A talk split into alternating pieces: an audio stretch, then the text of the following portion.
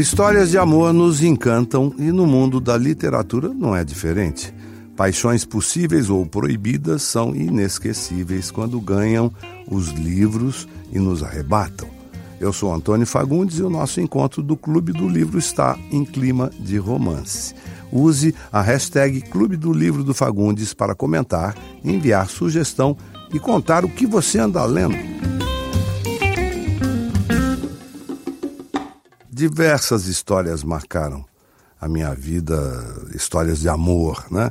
Mas eu não posso deixar de citar a primeira, a grande, a sempre é, revisitada, que é Romeu e Julieta. Aliás, até aproveito para falar um pouquinho de Shakespeare. Esse é um, um daqueles autores que todo mundo fala, todo mundo sabe, todo mundo já ouviu falar. Ser ou não ser, eis a questão, é a única frase que as pessoas leram e sabem do Shakespeare. Porque o Shakespeare tem 37 peças escritas, a, a obra dele é vastíssima, ele tem comédias, ele tem peças históricas, ele tem tragédias, peças para qualquer gosto e escreveu no século XVI, é um clássico e tem histórias de amor fantásticas.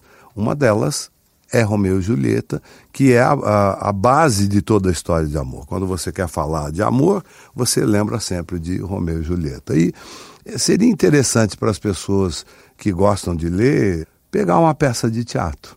São poucas as pessoas no Brasil que leem teatro. É fácil você saber isso. É só você entrar numa livraria e perguntar onde é a sessão de teatro. Você vai ver lá no resto do chão, eh, geralmente perto do banheiro, um, uma, uma, uma pequena estantezinha com alguns títulos e talvez até você tenha dificuldade de encontrar obras do Shakespeare. Se bem que ele andou sendo republicado agora. Mas eu por exemplo, durante a minha formação inteira, eu tive uma grande dificuldade de achar obras do Shakespeare, porque tinha só uma, uma coleção completa das obras dele, que era Aguilar, que tinha eh, editado, eram três volumes, e eles pararam de editar durante décadas. Então, aquele quem tinha, tinha, quem não tinha, eh, ficava sem. Eu fiquei sem muitos anos, né?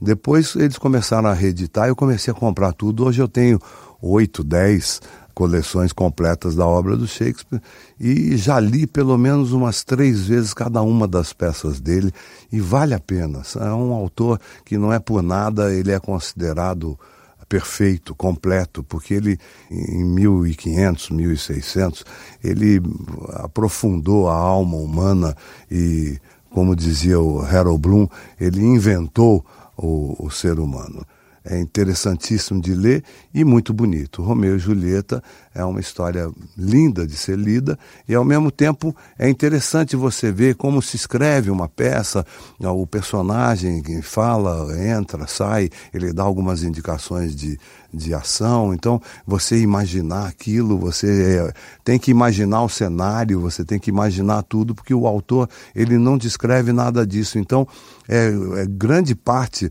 dessa leitura é muito criativa quando você lê teatro porque você eh, tem que bolar tudo aquilo, você tem que imaginar o rosto do ator, você tem que imaginar que tipo de roupa ele está vestindo, como em qualquer livro que você lê. Mas em teatro, mais ainda, porque as indicações são menores ainda do que num romance normal. Então, uma recomendação que eu faço de uma linda história de amor, e aí você aproveita para ler uma peça de teatro, é Romeu e Julieta, de William Shakespeare.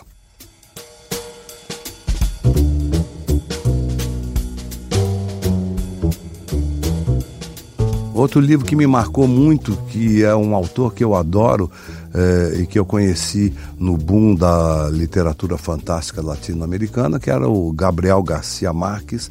Ele tem uma história, pelo menos, que é extraordinária, que é o amor nos tempos do cólera. É, é uma história realmente eterna de amor. Tem um filme, foi feito um filme com Javier Bardem, inclusive, que é lindíssimo também, mas leia, uma linda História de Amor de Gabriel Garcia Marques. O Gabriel Garcia Marques é, ficou conhecido por ser um dos fundadores do realismo fantástico, aquele tipo de literatura onde coisas extraordinárias acontecem de uma forma natural.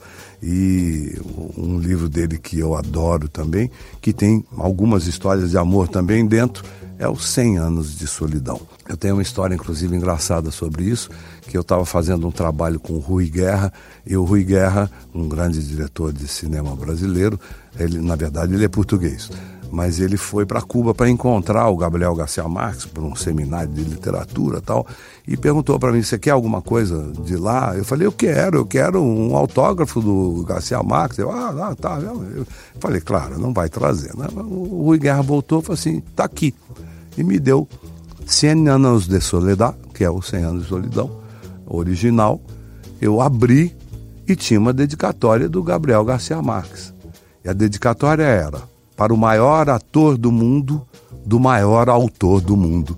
Claro que ele brincou com a minha cara, mas foi maravilhoso. Tem um outro romance, esse eu não sei nem se vai ser fácil de achar, mas minha mãe gostava muito desse livro ela falava sempre desse livro, falava que era lindo, que era uma linda história de amor e que era uma história muito linda, e sempre falando desse livro. E eu disse: Ah, deixa eu ler, vai e comprei. Achei esse livro, comprei, li e eu faz mais ou menos uns 40, 50 anos que eu li esse livro. E eu lembro até hoje de cada cena do livro, de cada momento do livro. Eu lembro de falas desse livro. Esse livro me pegou de tal forma, me emocionou de tal forma que eu comecei a comprar sempre que eu encontrava e, e dava de presente para todo mundo. E até hoje eu não encontrei uma pessoa que tenha lido esse livro que não tenha se apaixonado por ele e pela linda história de amor que ele conta, que chama A Cidadela, de A.J. Cronin. É um autor inglês.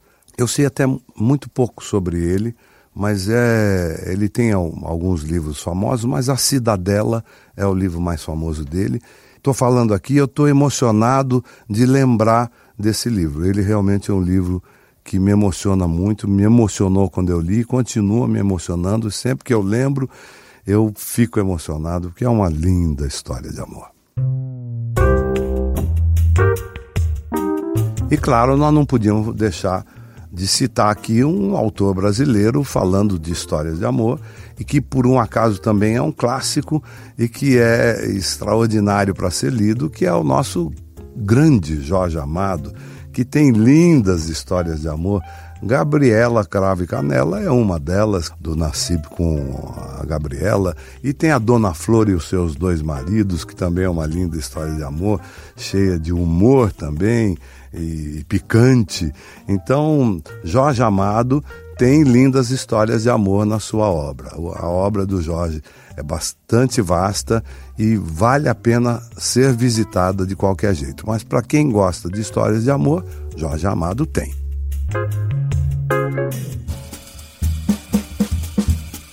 Tânia Lamara. Obrigado, Tânia, por escrever para nós. A pergunta é a seguinte: e se eu não gostar dos livros edificantes e ler somente os para o prazer, para a recreação. Estou fazendo errado, Antônio? Pelo amor de Deus, não, não. Ah, você, não, você deve ter pulado aquele podcast que eu falava dos best-sellers, que eu falava dos livros que as pessoas condenam, mas são maravilhosa leitura. Por favor, faça isso, leia, leia qualquer coisa, bula de remédio. Você vai estar ganhando sempre coisas boas na sua vida. E se te dá prazer, então, opa, melhor ainda. Mas de repente você vai ver que um livro que te deu prazer foi edificante para você. É, e aquele que talvez você achou que ia ser só edificante, vai te dar muito prazer. Então, leia. Marcelino Quirino Fagundes gostaria de saber se você é gente como a gente e se já largou algum livro pela metade. E se já, o que lhe motivou a deixar de lado. Depois que sigo seu podcast, nunca mais deixei leitura de lado. Abração, hashtag Clube do Livro do Fagundes.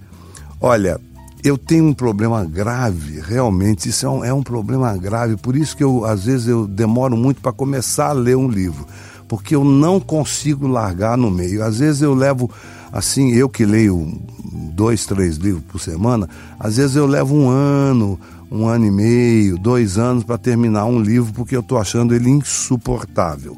Mas eu vou até o fim. Então, eu quando eu pego um livro, eu sou aquele chá, eu não posso, porque vai que na última cena o livro me surpreende. Não, geralmente não acontece isso. Geralmente no, no primeiro capítulo você já sabe o que, que vem pela frente às vezes nas primeiras páginas, mas às vezes você tem uma surpresa, tem um pensamento lá no meio que vai valer a pena, tem um, um golpe final que o cara inverte toda a trama da história e fica interessante, mas é, eu não largo no meio não, é uma pena isso, porque alguns até mereciam, viu? Seja gente como a gente, largue se for ruim. Lima Neto, Antônio, quantos filmes, novelas e peças baseadas em obras literárias você fez? Olha, Lima, eu nunca contei, mas eu devo ter feito muitas, viu? Agora, ultimamente, por exemplo, pelo menos duas séries da Globo foram baseadas em romances maravilhosos. Uma é o Se Eu Fechar os Olhos Agora, do Ednei Silvestre, e a outra, o Dois Irmãos, do Milton Ratum. Então, são pelo menos duas séries baseadas em livro eu fiz muitas. Rodrigo Stan, ótimo podcast, virei fã. Poderia demorar um pouquinho mais em cada livro, aí ficaria perfeito. Abraços. É, eu tinha vontade mesmo de fazer assim, pegar um livro só e ficar lá 15 minutos falando do livro e tal. Mas aí talvez a gente limitasse as opções das pessoas e a pessoa que não gostasse daquele autor ou não gostasse daquele tipo de livro não ia querer saber de mais nada. Então eu optei, a gente optou aqui, a turma da redação também, optou por ampliar esse leque para dar a possibilidade das pessoas escolherem o que elas quiserem daquilo que a gente está falando, porque tem muita coisa que a gente não fala e que também são boas, né?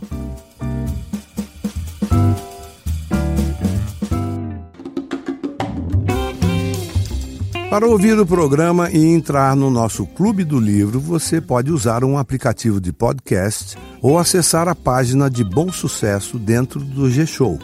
Nos aplicativos basta procurar por Clube do Livro. O programa é publicado às quintas-feiras pela manhã. Sigam o G-Show nas redes sociais, é só procurar por arroba G-Show e fiquem de olho em Bom Sucesso na TV e no Globoplay e nas novidades sobre a trama no G-Show. Eu sou Antônio Fagundes e apresento esse podcast com roteiro de Letícia Souza e Eduardo Wolff. A gravação e edição ficaram por conta do Tiago Jacobs e do Nicolas Queiroz. Use a hashtag Clube do Livro do Fagundes e mande sua sugestão, dúvida ou comentário. Semana que vem a gente volta. Tchau!